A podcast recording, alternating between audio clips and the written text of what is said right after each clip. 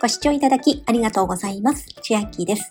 今日はポイ活と管理コストについてお話しします。本日の配信は X、Twitter で発信されています、ゆたかさん主催のポイ活アドベントカレンダー2023の企画でもありまして、12月10日は私が担当いたします。どうぞお付き合いください。先日、両学長の YouTube ライブのアーカイブを久々に見ていましたら、皆さん、ポイ活、もうやめましたか？と呼びかけていまして、ポイ活やる方が増えている一方で、あ、そうだった。これが世間のポイ活への反応だったと、自分の現在地を改めて確認していたところです。この一部分だけを切り抜くと、ポイ活を楽しむ人たちにとっては、ちょっとムッとしてしまう感情を呼び起こすかもしれません。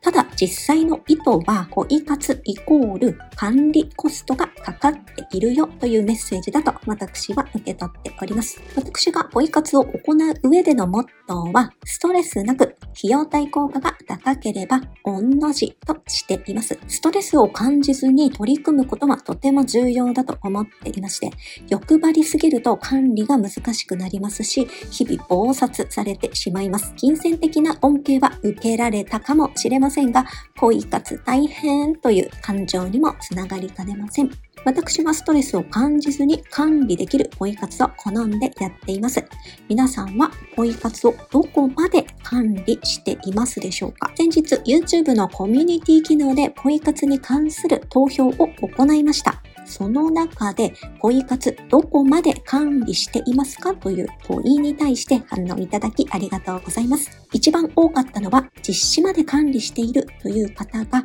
39%、着弾まで管理しているを上回る結果でした。さらに深く掘り下げますと、具体的にスケジュール管理をどのようにしているのか、どういった記録をしているのかという管理方法にもつながります。すべてを頭で覚えておくのは難しいので、デジタルかアナログ化によっても管理コストが変わってきます。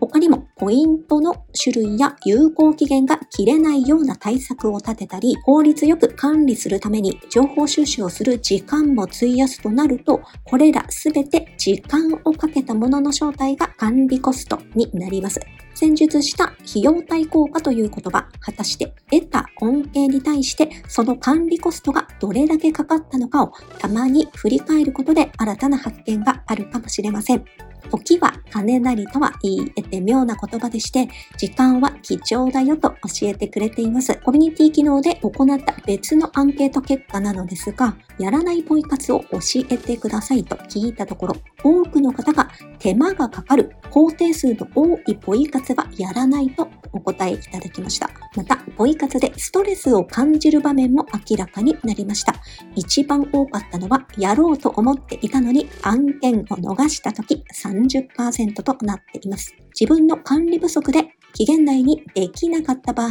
管理していればできたのにという後悔が生まれます。この時、管理コストをかけてでもやるべきだったのか、いやいや、その方がストレスにつながるんじゃないかなど、ご自分の基準を見つめ直すきっかけになりそうです。私自身は、ポイ活を通じてデジタル管理力が身についたと感じています。これは管理する、これは管理しないなど、自分なりの判断基準も明確になってきたと思います。ポイ活がストレスになってしまっては本末転倒ですし、恩恵を受けるためには多少の管理コストはかかってでもストレスフリーで取り組みたいものです。皆様の今後のポイ活活動を行う上できっても切れない管理コストについて少しでも考えるきっかけになれば幸いです。明日のポイ活アドベントカレンダー2023発信はケンジジさんです。今までの発信や今後の発信はこちらのカレンダーからリンクで飛べるようになっておりますので下の説明欄に貼っております。どうぞご覧ください。では今日はポイ活と管理コスト